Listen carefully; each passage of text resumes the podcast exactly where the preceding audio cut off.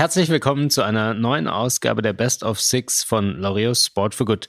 Heute haben wir eine ganz besondere Ausgabe der Best of Six, denn wenn ihr euch noch erinnert, vor zwei Wochen hatten wir das gesamte Laureus Sport for Good Team aus Deutschland und Österreich zusammen und haben die Podcast-Folgen ja, des vergangenen Jahres, beziehungsweise unseres ersten Podcast-Jahres, Mickey, besprochen und uns nochmal wie wir finden, inspirierende Zitate rausgepickt. Und wir wollen es uns natürlich nicht nehmen lassen, jetzt auch die Teammitglieder hier mit den Best of Six nochmal ein bisschen zu löchern. Dann äh, sind wir doch gespannt auf die Best of Six mit Fabian, Toni, Julia, Tabea, Lara und Karina. Los geht's!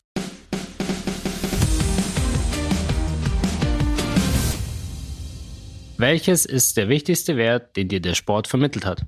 Auch wenn wir es vor zwei Wochen schon in unserer Podcast-Folge aufgegriffen hatten, aber für mich wirklich essentiell ist ja Teamgeist, Fairness.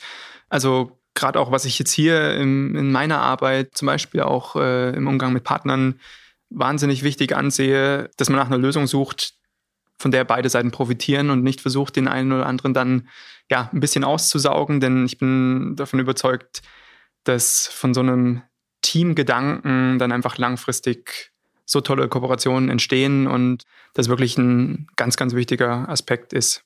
Für mich, und daran sieht man jetzt wieder, dass ich Einzelsportlerin war, ist tatsächlich das Thema Durchhaltevermögen. Dass man, wenn man mal Rückschläge hatte, wenn es nicht so geklappt hat, wie man es sich vorgestellt hat, dass man trotzdem weitergemacht hat, dass man versucht hat, sich immer wieder aufzurappeln und, und weiterzumachen und da einfach wirklich durchzuhalten und nicht aufzugeben, ist eine sehr, oder für mich eine sehr, sehr wertvolle, ähm, wertvolle Eigenschaft. Auch eben auf das Leben gemünzt, im beruflichen Leben, ähm, im privaten Leben, wenn irgendwie Beziehungen mal nicht so gut laufen, dass man einfach wirklich sagt, man hält durch, man arbeitet daran und dann wird man wirklich besser. Für mich ist die Offenheit gegenüber anderen, zu sehen, wer ist da noch mit mir im Team und wie kann ich mit dem zusammen spielen. Das ist das, was mich der Sport gelehrt hat und einfach Brücken zu bauen und zu gucken, wer ist im Team um mich herum, wer ist in der Gesellschaft um mich herum. Ja, ich war ähm, auch bei Durchhaltevermögen, ähm, weil ich auch eigentlich in eine ganz ähnliche Richtung gedacht habe. Tatsächlich, auch wenn es mal nicht so gut läuft, einfach immer am Ball zu bleiben und auch dann vielleicht so ein bisschen an sich einfach zu glauben und zu hoffen, dass es wieder besser wird und einfach weiterzumachen und nicht aufzugeben. Für mich ist der Respekt und zwar nicht nur gegenüber seinen Mitspielern, sondern vor allem auch gegenüber den Gegenspielern und auch nicht nur, wenn man gewinnt, sondern auch vor allem in der Niederlage. Welche Sportlerin, welcher Sportler hat dir auf deinem Weg direkt oder indirekt geholfen? Geholfen hat mir auf jeden Fall mein Papa am meisten. Als Sportler, der mir gezeigt hat, was man alles erreichen kann und wie man es erreichen kann. Und der mich auch bei allem unterstützt, was ich mache und mir da eben auch seine Erfahrungen weitergibt. Also ich will vielleicht da jetzt mal in eine andere Schiene einbrechen. Für mich war es nicht ein Sportler, der mich da irgendwie geleitet hat, sondern wirklich mein allererster Trainer, der wie so ein Mentor auf mich gewirkt hat. Einer von der harten Schule, von der alten Schule, äh, wirklich Bundeswehr-Vergangenheit und äh, der von Anfang an gesagt hat, ey, den Fertsch, den kannst du in die Tonne kloppen, der wird nie was. Und der dann immer jedes Mal wenn dann irgendwie eine Auszeichnungsveranstaltung oder ähnliches war, dann ja ganz stolz berichtet hat, hey, der Toni war meine größte Fehleinschätzung, den ich von Anfang an eigentlich in eine ganz andere Kategorie gesteckt habe, weil ich immer sehr aufgeweckt war, sehr lebhaft und überall, wo Mist gebaut wurde, war ich dabei und von daher Grüße nach oben. Er hat leider auch schon das Zeitliche gesegnet. Da würde ich mich gerne dem Toni anschließen. Bei mir war es tatsächlich auch kein Sportler, sondern meine damalige Ballettlehrerin, die uns mit so viel Herz trainiert hat. Und was für mich der schönste Moment wirklich aus meiner Ballettzeit war, war der Moment, als wir nach einem Auftritt alle zusammengekommen sind und sie jedem von uns ein kleines Geschenk überreicht hat und gesagt hat, sie möchte einfach mal Danke sagen. Es passiert so selten, dass man einfach, wenn es gut gelaufen ist, ein Danke bekommt. Wenn irgendwas nicht funktioniert, dann heißt es immer so, daran kann man noch arbeiten, das kann man noch verbessern. Und da wird immer mehr gepusht und, und immer versucht, sich weiterzuentwickeln. Aber einfach mal dieses kleine Danke im Sinne von, hey, ihr habt das super gemacht. Das war für mich ein wundervoller Moment und den habe ich für mich auch mitgenommen und habe beschlossen, in meinem Leben öfters mal Menschen einfach Danke zu sagen und anzuerkennen, was man bisher geleistet hat. Bei mir war es auch eine ehemalige Trainerin, die aber in dem Jahr tatsächlich selber noch Sportlerin war und von der man sich einfach so viel abgucken konnte. Dadurch, dass sie auch viel erreicht hat und ähm, bei Weltmeisterschaften und Olympischen Spielen gestartet ist, hatte sie einfach sehr, sehr viel Erfahrung, die sie weitergeben konnte. Und sie ist aber auch so super bodenständig geblieben und es war einfach total angenehm, mit ihr und unter ihr zu trainieren. Und da konnte man einfach ja total viel lernen, wie sie ihren Weg gegangen ist. Und das war schon beeindruckend. Ich muss zugeben, ich habe mich irgendwie nie so für Profisportlerinnen und Sportler interessiert. Nie irgendwelche Sportzeitschriften gelesen und auch nie verfolgt, wer in irgendwelchen Wettkämpfen gut war. Deswegen bin ich da so völlig raus. Ich habe zwei Jahre lang Fußball in der Mannschaft gespielt und da war es lustigerweise eher das Team, was einen angespornt hat, als jetzt ein, ein Trainer, eine Trainerin. Wir haben im Mädchenfußball damals auch echt immer einen großen Wechsel an Trainern gehabt, weil irgendeiner musste es ja machen, so in etwa. Also das war schon teilweise hart. Und somit ist es eher so das Team gewesen, als dass ich jetzt sage, es ist ein Sportler oder eine Sportlerin. Bei mir war es meine Schwester, die eineinhalb Jahre älter ist und dementsprechend im frühen Kindesalter dann immer, immer ein Tick größer war, ein Tick schneller war, ein Tick besser war. Und das hat mich dann immer extrem angespornt, da mithalten zu wollen. Weshalb ich dann teilweise auch kurz beim Voltigieren dabei war. Da musste ich dann aber relativ früh merken, dass ich da nicht mithalten konnte, weswegen ich dann doch auf den Fußball spezialisiert habe. Und da habe ich es dann irgendwann geschafft, sie, naja, wenigstens gleichwertig zu werden, relativ schnell. Ich glaube, es muss sich ja auch nicht auf Profisportler beziehen. Und ähm, ehrlich gesagt, wenn ich mir das für mein Leben so überlege, dann gibt es gar nicht den einen Sportler, sondern eigentlich alle meine Freunde, die mich in meinem Sport, in meinem Leben begleitet haben.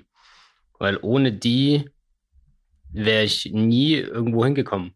Und äh, die haben mir direkt teilweise geholfen, die haben mir indirekt geholfen. Also ich wüsste gar nicht, was ich ja ohne meine Freunde machen würde.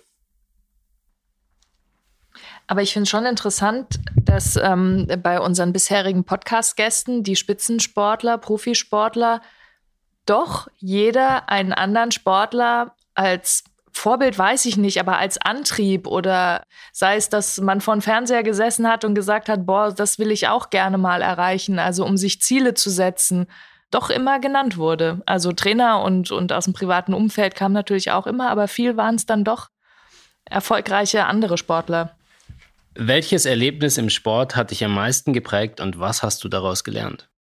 Ich würde einfach mal anfangen. Bei mir waren es mal deutsche Meisterschaften.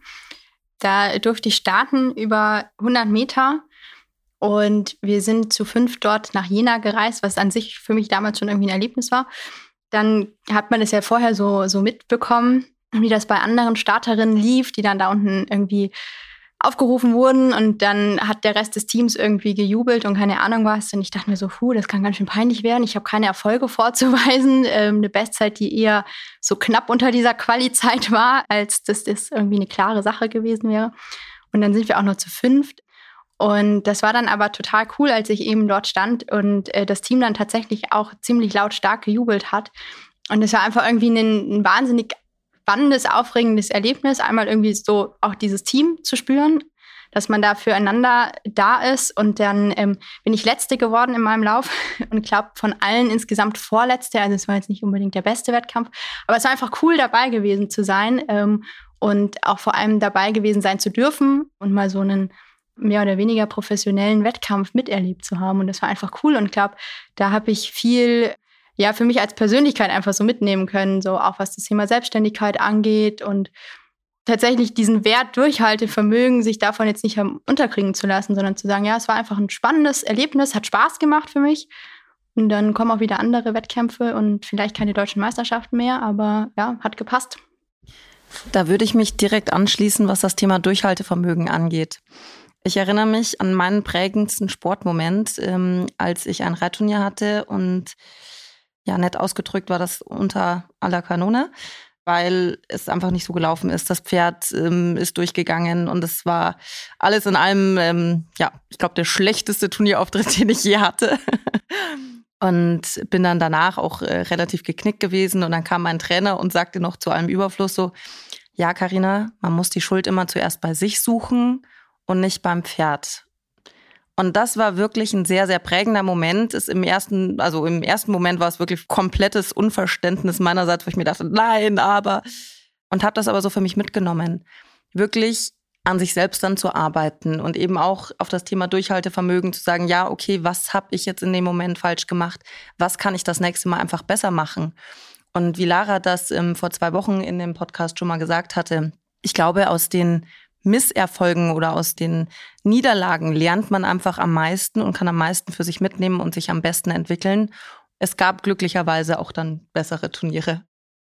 Da würde ich jetzt auch anschließen und sagen, wie Karina auch schon gesagt hat, die Tiefpunkte sind einfach das, woraus man echt am meisten lernen kann und die Momente, aus denen man am meisten Lehren ziehen kann. Da hatte ich auch schon viele Punkte, wo ich mir dachte, dass, dass ich nicht gut genug bin und wo wir im Team wirklich an Grenzen gestoßen sind und im Nachhinein überlegt haben, was können wir jetzt besser machen und was können wir aus der Situation lernen und dann wirklich das Team gestärkt aus diesen schlechten Situationen rausgegangen ist und, und jede einzelne Person im Team auch gemerkt hat, das kann ich besser machen persönlich und das können wir als Team zusammen besser machen und da wirklich draus gewachsen sind. Und das prägt einen, glaube ich, wirklich am meisten und daraus entstehen dann auch erst die Erfolge. Ich bringe jetzt mal so mehr Positives Beispiel, ich habe damals in der Landesliga gespielt mit der Mannschaft und wir haben als Mannschaft ganz, ganz lange schon zusammengespielt und waren immer so auf dieser Kippe zwischen Aufstieg und Nicht-Aufstieg und haben uns aber bewusst gegen den Aufstieg in die höhere Liga entschieden, weil es mit so viel unglaublich Aufwand verbunden gewesen wäre. Verbandsliga wär, hätte gehießen im Reisen immer nach Brandenburg und so weiter. Das hat für alle nicht gepasst persönlich. Und so haben sich alle zusammen entschieden, wir bleiben in der Landesliga. Und wir sind ungeschlagen durch die gesamte Saison gegangen und es war so schwer, sich immer wieder zu motivieren, da reinzugehen und immer wieder auch mit diesem, ja, diesem Gedanken da reinzugehen, okay, die anderen freuen sich so viel mehr über jeden Sieg, als wir das machen und da dann trotzdem da dabei zu bleiben und zu sagen, es macht Spaß und es ist schön und das, wir haben das so bewusst entschieden, dass wir das machen. Es war total prägend für die ganze Mannschaft und dann auch zu sagen, wir es, ja, es war einfach eine bewusste Entscheidung, da zu sein, wo wir, wo wir sind und nicht, weil wir genau wussten, dass wir in der Liga top sind und in der anderen wären wir wahrscheinlich irgendwo unter den Letzten gewesen, sondern weil es für alle privat nicht gepasst hätte. Also, um vielleicht bei dem Thema Tiefschläge zu bleiben, ähm, denke ich auf jeden Fall an mein erstes Booty Burn Workout letztes Jahr im Lockdown mit Pamela Reif. Aber nee, jetzt wirklich mal auf den Sport bezogen, war es jetzt gar nicht ja, die erste Weltcup-Teilnahme oder irgendwie sowas, was man jetzt so im richtigen Profisport vielleicht sehen könnte, sondern wirklich mein allerletztes Rennen im Juniorenbereich, weil in Deutschland haben wir eine wahnsinnig starke Förderung, was Profisport betrifft, äh, mit den Sportfördergruppen, Bundeswehr, Polizei und so weiter. Aber es war so, wir mussten bei der Junioren-WM mindestens eine Medaille holen, um überhaupt den Sport weiter ausüben zu können. Und man hat so viel entbehrt in seiner Kindheit, auch meine Eltern, meine Familie, die mich dann immer ins Internat gefahren haben und wirklich Freitag, Sonntag und die Materialkosten und so weiter mal ganz ausgeklammert.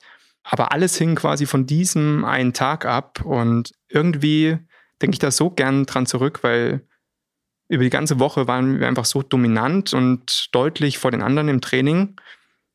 Und dann bin ich am Morgen an die Bahn gekommen, man geht dann immer so die Bahn ab, ja, nochmal so ein bisschen in sich und jeder Trainer aus einer anderen Nation, jeder Sportler hat mich mit so einem Respekt begrüßt irgendwie. Und da habe ich gemerkt, hey, eigentlich geht das Ding heute nur über mich und ich habe es in der Hand. Und das war irgendwie so ein cooles Gefühl, auf den Punkt abzuliefern. Ich habe gesehen, wie andere da nervös am Start standen und irgendwie hatte ich so das innerliche Gefühl, heute rocke ich das Ding. Nach der extremen Dominanz über die Woche lief der erste Lauf okay, aber nicht so, wie, wie eben die Woche ausgesehen hatte. Und ja, da lag ich auf Silberkurs. Dann eben im finalen Lauf, äh, wo es wirklich um, um die Wurst ging, haben dann auch nochmal einen Startrekord von Wendel Alt, also die Tobis, gebrochen und haben echt das Ding mit richtig Vorsprung gewonnen. Und da ist so eine Last abgefallen. Aber diese Drucksituation davor und irgendwie innerlich zu wissen, Alter, heute kracht's richtig.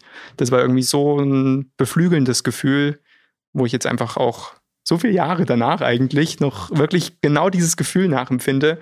Und das ist vielleicht auch einer der Aspekte, den ich vielleicht aus der Zeit noch so vermisse. So das Wissen, dass man selbst drauf hat und auf dem Punkt jetzt äh, das Ding rockt.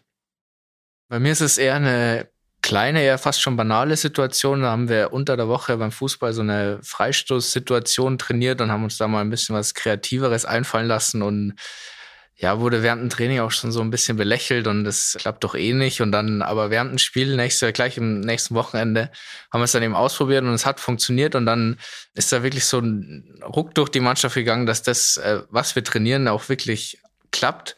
Ja, zu sehen, dass das, was man sich erarbeitet, dann auch wirklich im Endeffekt klappt. Ja, schön zu sehen und hat dann auch im Laufe der Saison weitergeholfen. Was ist die meist unterschätzte, aber für den Erfolg als Sportlerin bzw. Sportler elementare Eigenschaft? Ich glaube, ich würde darauf eingehen, was äh, Toni gerade so schön dargestellt hat, äh, nämlich der Glaube an sich selbst. Dass man weiß, dass man es kann und äh, dass man es auch genau in dem Moment zeigen kann und dass man diesen Glauben einfach nicht, nicht aufgibt, sondern da wirklich irgendwie mit so einem Selbstbewusstsein immer an den Start geht oder ins Spiel geht oder wohin auch immer. Ich glaube, das ist enorm wichtig. Wobei hier ja der Grad zwischen Arroganz und Überheblichkeit zu einem gesunden Glaube an sich selbst doch auch sehr schmal sein kann. Das schon, aber das war so eine Drucksituation, einfach wirklich, äh, weil ja nicht nur eine berufliche Karriere davon abgehangen hat, sondern einfach ja so viel Jahre des Einsatzes und Hindernisse, die man in Kauf genommen hat, davon abhingen. Und dann war das irgendwie so eine positive Arroganz, da zu wissen, ihr schlottert hier und viele würden jetzt vielleicht versagen und ja nicht ihre Leistung abrufen, aber ich hab's drauf und jetzt geht's los. Und da vielleicht auch diesen Erwartungen dann standzuhalten. Also wenn man wirklich auch dann so entsprechend beäugt wird und alle davon ausgehen, dass du das jetzt rockst und dass du auch entsprechend irgendwie dominierst, sich davon nicht irgendwie ja, so dieses Selbstbewusstsein nehmen zu lassen oder das Selbstvertrauen, sondern da wirklich dann stark zu bleiben und zu sagen, ja, okay, ich kann das auch wirklich. Und das dann zu zeigen, also das finde ich auch, ist schon eine sehr positive Eigenschaft, die, ähm, glaube ich, auch nicht jede Person hat. Ja, ich muss sagen, ich glaube, ich würde das so ein bisschen mit dem Runners High vergleichen als Läufer. Wenn man weiterläuft und weiterläuft und irgendwann an diesen Punkt kommt, an dem man immer weiterlaufen könnte und einfach gar nicht drüber nachdenkt, ob man es jetzt schafft oder nicht. Und so hatte ich auch schon ein paar Mal das Erlebnis, dass ich an einem Punkt war bei Wettbewerben, wo einfach alles so gut lief und wir als Team uns so sicher waren, dass es jetzt alles klappt und wir so gut drauf waren und wirklich in, in so einer Zone drin waren und, und uns da komplett auf uns fokussiert haben. Und du, du glaubst dann auch wirklich, das klappt jetzt alles. Und das hat man nicht immer. Aber wenn man es hat, dann ist es so ein cooles Erlebnis und dann läuft alles so ein bisschen wie so ein Schweizer Uhrenwerk. Und das ist einfach so ein wahnsinnig tolles Erlebnis, was einen wirklich prägt und was extrem wertvoll ist. Das ist ja dann auch wirklich faszinierend, was für einen Einfluss dann dieser psychologische Aspekt hat. Also ich kann das zum Beispiel dann auch, wenn man vielleicht gar nicht so in Form war, aber mit einem super Ergebnis dann in die Weltcup-Saison gestartet ist, dann ist man auf einmal, war man von sich selbst überrascht, ist zum nächsten Event gereist, wusste, okay, eigentlich ist auch das Material gar nicht so geeignet für das Wetter, was jetzt da angesagt war. Auf einmal hat man das dann wieder gewonnen. Und das war dann wirklich so ein Flow. Man kann es gar nicht erklären eigentlich, aber ja, der sich dann so einstellt.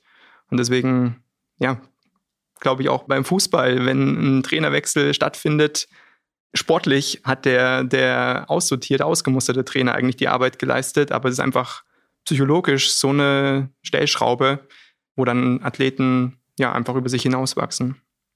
Also ich würde in eine andere Kerbe schlagen als das, was wir bisher gehört hatten und muss mich da so ein bisschen dem anschließen, was Sebastian Steutner schon in der Podcastaufnahme, wo er dabei war, gesagt hatte. Ich finde das Thema Disziplin sehr wichtig. Ich glaube, dass wirklich dieses tägliche Training und dieses regelmäßige Training, das man hat, einfach ja die ganze Basis für die Erfolge ist. Also da kann man, um jetzt das auf, auf Toni und Lara zu kommen, ich glaube, das Mentale ist sehr, sehr wichtig und das ist ähm, definitiv auch entscheidend. Aber wenn man natürlich die Basis nicht hat in dem täglichen Training, dann bringt einem mental auch nicht so viel mehr als demjenigen, der wirklich jeden Tag sein Training absolviert hat und einfach weiß, okay, er hat das gemacht und er hat sich ähm, so hoch trainiert, dass es einfach nur gut werden kann. Deswegen wäre für mich das Thema Disziplin einfach wirklich ein, ein sehr, sehr wichtiger Wert. Wobei ich sagen muss, dass ich glaube, dass es ja auch wirklich alles zusammenhängt. Also Disziplin hängt ja auch extrem viel mit dem Mentalen zusammen. Und wenn man nicht sich mental darauf einstellt, die Disziplin zu haben und sagt, ich ziehe das jetzt durch, dann hat man ja auch gar keine Disziplin. Also es hängt ja alles miteinander zusammen und Disziplin beinhaltet ja mentale Stärke und andersrum. Also für mich ist es ein Thema. Für mich ist es das Thema Motivation. Ich habe immer Spielerinnen und Spieler bewundert, die so ihr Ganzes geben, auch in Spielen. Ich mag die Spieler nicht, die unfair spielen oder ich mag auch nicht die Spieler, die sich selbst darstellen, sondern ich mag die, bei denen man sieht, dass sie wirklich alles reingeben und dass sie so sind, wie sie sind und trotzdem Erfolg haben und die wirklich rennen wie die Blöden und sich überall reinschmeißen und nicht gucken, dass sie möglichst nur den Vorteil haben. So die Aktiven, also nicht so die Abwartenden, auf, auf ihre Chance wartenden, sondern die immer im Zentrum stehen, die habe ich immer bewundert im, im eigenen Spiel. Und für mich ist das ganz klar Respekt, also Respekt vor anderen, denn der, der andere wertschätzt, bekommt dann auch Unterstützung oder erfährt Unterstützung von anderen, aber auch auf sich selbst bezogen. Respekt vor sich selbst, auch mal zu sagen, hey, das war jetzt trotzdem eine krasse Leistung, hast du richtig gut gemacht und dann auch irgendwie fair mit sich selbst zu sein. Deswegen würde ich sagen, das ist so das, was man vielleicht nicht direkt mit einem sportlichen Erfolg verbindet, sondern was so das kleine Körnchen dann ausmacht. Für mich ist es die Ruhe, weil es wird immer mal passieren während dem Sport, dass was nicht nach Plan läuft und dass irgendwas schief geht. Und dann ist es eben ganz wichtig, sich nicht aus dem Konzept bringen zu lassen, sondern trotzdem noch an sich glaubt und eben ja nicht nervös wird, nicht zu stressig wird, sondern eben ruhig bleibt. Welche positive Angewohnheit hättest du dir schon früher in deinem Leben aneignen sollen? Ganz viel Gelassenheit, wenn es drumherum trubelig wird und einfach nur den Dingen einfach ihren Lauf lassen und zu schauen, wie es ist. Also ich, du hast die Ruhe eben angesprochen, Fabi. Da glaube ich, jeder kann davon irgendwie profitieren, wenn man sagt, erstmal runterkommen, nicht sofort reagieren, gucken, wie es ist und zu dem ganzen gewissen Flow zu gehen. Da schließe ich mich direkt an. Gelassenheit finde ich ist sehr, sehr wichtig. Ich glaube, wir hatten das jetzt auch schon eben ausgeführt. Julia hat das schon ausgeführt, Fabi mit der Ruhe. Ich glaube, das ist glücklicherweise auch etwas, was man im Alter dazu gewinnt. Nicht, dass wir hier so alt wären, aber, aber das ist wirklich etwas, das ich früher definitiv öfter hätte gebrauchen können und nicht immer mit dem Kopf durch die Wand zu wollen. Was vielleicht in eine ähnliche Richtung geht und was ich manchmal hätte gerne schon früher gehabt, ist so ein bisschen so ein reflektiertes Handeln oder reflektiertes Denken. Dass man, er geht auch ja tatsächlich irgendwie so in diese Richtung, ja, nochmal irgendwie kurz pausieren und drüber nachdenken, was hat mein Handeln für Folgen und wie kann man da irgendwie das erreichen, was man möchte und dann erst handeln. Es ist total langweilig, jetzt äh, auf den Zug aufzuspringen, aber ich kann das wirklich nur unterstreichen. Und Miki hat ja so ein bisschen gesagt, äh, was man sich schon früher hätte aneignen sollen. Ich muss wirklich sagen, ich bin noch dabei. Wie du jetzt gesagt hast, Tabea, im Beruflichen zum Beispiel ist wirklich ein Credo von mir jetzt erstmal eine Nacht nochmal drüber schlafen, wenn man vielleicht ein bisschen temperamentvoll auf die eine oder andere Situation dann reagiert, was dann wirklich viel Ärger erspart und auch einfach dann zielführender ist. Und ja, auch der Aspekt, den ich ja vorhin so ein bisschen mit reingebracht habe, vielleicht diese Geduld mit sich selbst oder nicht ungeduldig mit sich selbst sein, sondern da fair miteinander, also mit sich selbst auch umzugehen. Bei mir ist es das Selbstvertrauen, an dem ich auch immer noch arbeite und einfach in bestimmten Situationen nicht den Kopf hängen zu lassen und, und wirklich daran zu glauben, dass ich tatsächlich die Aufgaben bewältigen kann, die ich vor mir habe und dass ich es auch gut machen kann und da an mich selbst zu glauben, weil manchmal tatsächlich die, die negativen Gedanken dann einfach kommen und ich glaube, das haben wir alle manchmal, dass wir uns denken, hm, vielleicht war das jetzt nicht so gut und vielleicht die Aufgaben, die jetzt noch vor mir stehen, kann ich nicht bewältigen. Aber da dann nochmal in sich zu gehen und zu sagen, hey, ich schaffe das und ich kann das wirklich machen. Das ist so, so ein Punkt, an dem ich noch arbeiten muss, aber an dem ich, glaube ich, auch schon viel gearbeitet habe und schon Fortschritte gemacht habe. Bei mir ist es so ein bisschen der Weitblick, weil ich doch noch so ein bisschen von Tag zu Tag lebe, was ich auch einerseits äh, mag und auch beibehalten will, aber eben gleichzeitig auch ein bisschen so das Größere und Ganze mit in Betracht ziehen will. Was bedeutet gesellschaftliches Engagement für dich? Also für mich bedeutet äh, gesellschaftliches Engagement, dass man in seinem kleinen Rahmen seinen Beitrag leistet, die Gesellschaft ein kleines Stückchen besser zu machen. Ähm, und mir ist dabei vor allem irgendwie so das Thema Teilhabe wichtig, was ja auch mit Engagement durchaus äh, einhergeht, dass einfach wirklich jeder Mensch, egal wie er oder sie ist, an der Gesellschaft teilhaben kann. Und da setze ich mich gern für ein. Ja, ich glaube, das ist wirklich ein ganz wichtiger Aspekt, den du ansprichst. Also, dass jeder einfach mal so für sich auch aus dem ein Meter Umkreis um sich herum, aus den Scheuklappendenken rausgeht und einfach mal schaut, wo er sich, wie er sich engagieren kann. Und es müssen nicht immer die finanziellen Aufwendungen oder, oder großen äh, Schritte sein, sondern dass jeder als Einzelner mit, mit Kleinem schon viel erreichen kann. Also ich denke da zum Beispiel an eine Zeit, ich war mal bei einem anderen Automobilhersteller im süddeutschen Raum, die dann auch ein Engagement mit einem sehr erfolgreichen Fußballverein aus dem Münchner Umland haben. Da haben wir quasi Hospizkinder mit den Spielern dieses Vereins zusammengebracht und beim Training, bei, bei Spielen, bei anderen Events und das war wirklich wahnsinnig ergreifend zu sehen, mit wie wenig du eigentlich denen ja die Freude ihres Lebens machen kannst. Also klar, hängt dann eine gewisse Aura um diesen Verein mit zusammen, aber die Eltern haben dann Briefe auch an, an mich geschrieben und eben gesagt, dass es ihr Kind nicht geschafft hat und dass ihr Kind aber den, oder ja, am letzten Abend dann eben die ganze Zeit vom Toni gesprochen hat und die Eltern dachten dann, ich bin ein Spieler dieses Vereins. Dieser Nachmittag war einfach ihr letzter Wunsch, ihr großer Wunsch und ähm, da nochmal sie einfach, ja, einfach mit seiner Zeit dann auch nochmal so an die Hand zu nehmen und, und das zu verwirklichen, das, das war ja ein wahnsinniges Erlebnis. Von daher wirklich Appell an alle Hörer. Es muss nicht immer ja, die Scheu davor liegen. Ich muss ja, damit es sich lohnt, dann wirklich was Großes machen und eigentlich habe ich keine Zeit und äh, sondern einfach mal so in kleinen Schritten denken und vielleicht einfach mal in der Nachbarschaft rumschauen, ob es ältere Leute sind, die vielleicht Unterstützung brauchen oder Engagement in irgendeinem Verein. Da gehört nicht viel dazu und auch kein Studium oder sonst was. Das unterstütze ich voll und für mich ist gesellschaftliches Engagement eine Bürgerpflicht. Ich finde, jeder Einzelne müsste seinen Beitrag leisten zur Gesellschaft und das ist das Engagement. Und bei vielen, was ich sehe, hört eigentlich das gesellschaftliche Engagement mit dem, mit dem Steuerzahlen auf. Und damit wird so eine Verantwortung dem Staat einfach übergeben, dass man sagt, der Staat wird schon richten und ich muss mich nicht mehr kümmern. Und dann aber zu sehen, was passiert im unmittelbaren Umfeld und was kann ich selber tun mit dem, wie ich lebe und wie, mit dem, wie ich durchs Leben gehe, damit die Gesellschaft, in der wir leben, lebenswert bleibt.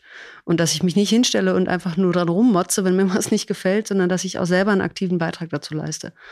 Und das muss nicht immer Ehrenamt sein in dem Bereich, weil Ehrenamt einfach für viele die einen Vollzeitberuf haben, überhaupt nicht machbar ist, sondern es kann eben auch was anderes sein und es kann einfach eine Bereitschaft sein, offen gegenüber allen Menschen in der Gesellschaft zu sein und dann Vorbildfunktion zu haben oder ja, in der Nachbarschaft zu gucken, wo man aktiv sein kann und dass man selber das Gefühl hat, man, man trägt etwas dazu bei. Für mich bedeutet gesellschaftliches Engagement schon, sag ich mal, wirklich im Kleinen, auch wie Toni jetzt schon gesagt hatte, füreinander einzutreten, für den anderen da zu sein, nicht mit Scheuklappen durchs Leben zu laufen. Sei es äh, die ältere Dame, die aus dem Supermarkt kommt mit der Einkaufstüte, vielleicht einfach mal zu fragen, so kann ich Ihnen helfen? Oder kleine Dinge einfach ähm, zu unterstützen in der Gesellschaft, im Freundeskreis, in, in der Nachbarschaft. Und da einfach, glaube ich, auch ein bisschen offener zu sein und eben, wie gesagt, nicht mit Scheuklappen durch die Gegend zu laufen und sein eigenes Leben zu leben und zu sagen, so, ich bin jetzt an erster Stelle und ich kümmere mich jetzt um mich und alles links und rechts von einem einfach auszublenden. Und gerade diese kleinen Gesten sind wirklich wunderschön und die Menschen sind unglaublich dankbar dafür. Ich glaube, wenn alle Menschen da ein bisschen offener wären, dann wäre unsere Welt wirklich ein besserer Ort. Ich kann mich eigentlich auch nur anschließen und sagen, dass es so viele kleine Dinge gibt, die man machen kann. Und man muss nur mal seine Mitmenschen und sein Umfeld anschauen und sehen, was beschäftigt die Menschen um einen herum und was beschäftigt mich selbst. Und dann an diesen Themen zu arbeiten und zu sagen, hey, sei es jetzt, ich weiß nicht, alten Menschen, jungen Menschen zu helfen, mentale Gesundheit, ganz egal was. Es gibt ja so viele Themen in der Gesellschaft, an denen man arbeiten kann und durch die man die Gesellschaft verbessern kann und anderen Menschen helfen kann und da einfach zu schauen, was beschäftigt mich und wie kann ich das Thema verbessern und wie kann ich daran arbeiten. Und ja, ich glaube, wir haben jetzt schon einige Beispiele gehört, aber da kann man wirklich so viel machen und es muss nicht mal was riesengroßes sein. Ist es was Großes, dann ist natürlich auch toll, aber es muss nicht sein, aber dass wir einfach auf unsere Mitmenschen schauen und sagen, wie, wie kann ich da helfen? Ich finde, es bedeutet vor allem nicht nur auf sich selber zu schauen, sondern eben um sich rumzuschauen, wo kann ich helfen und wie kann ich helfen. Und ich habe jetzt zum Beispiel Sport studiert und deswegen glaube ich auch, dass Sport die Kraft hat, eben die Gesellschaft zu verändern. Klar, als Einzelperson wird man es nicht schaffen, aber wenn jeder ein bisschen was macht, dann zusammen kann man es schaffen. Ich wollte noch eine Sache hinzufügen, glaube ich, auch dieser Gedanke, dass man selber den Unterschied machen kann. Also man hat ja oftmals so ein Gefühl der Machtlosigkeit, genau, dass man sagt, äh, die, die Verhältnisse sind, wie sie sind. Aber die Geschichte zeigt einfach, dass die Menschen, die den Unterschied gemacht haben, sind Einzelmenschen und die haben sich entschieden, einen bestimmten Weg zu gehen. Und es ist egal, wer man ist, aber die eigenen Entscheidungen prägen nicht nur einen selber, sondern sie prägen eben auch eine Gesellschaft oder sie können die Gesellschaft prägen. Und sich da zu trauen, auch zu sagen, ich mache das, weil ich davon überzeugt bin, dass es wichtig ist und dass jedes Kind und jeder Jugendliche, und das ist das, was auch die Förderprogramme ja versuchen zu vermitteln, dass sie sagen, du machst den Unterschied. Du zählst und dein Leben zählt und du kannst die Zukunft formen und dass die Zukunft nicht gesetzt ist, dass wir nicht in einem System leben, wo uns irgendeiner sagt, wie die Zukunft aussehen wird. Das wäre total deprimierend, sondern wir können alle aktiv daran mitarbeiten, dass die Zukunft der Ort ist, den wir uns vorstellen. Vielen Dank euch allen für eure schönen Antworten und ich finde, das sind auch die richtigen Worte für den ja, Start ins neue Jahr. Liebe Hörerinnen, liebe Hörer, wir hoffen, dass ihr schöne Weihnachtsfeiertage verbracht habt und dass ihr einen guten Rutsch hattet und jetzt gemeinsam mit uns in das neue Jahr 2022 starten werdet. In diesem Sinne freuen wir uns, wenn ihr uns treu bleibt, wenn ihr nächstes Mal wieder reinschaltet. Sport Unites Us. Der Sport Unites Us Podcast von Laureus ist eine Produktion von Maniac Studios.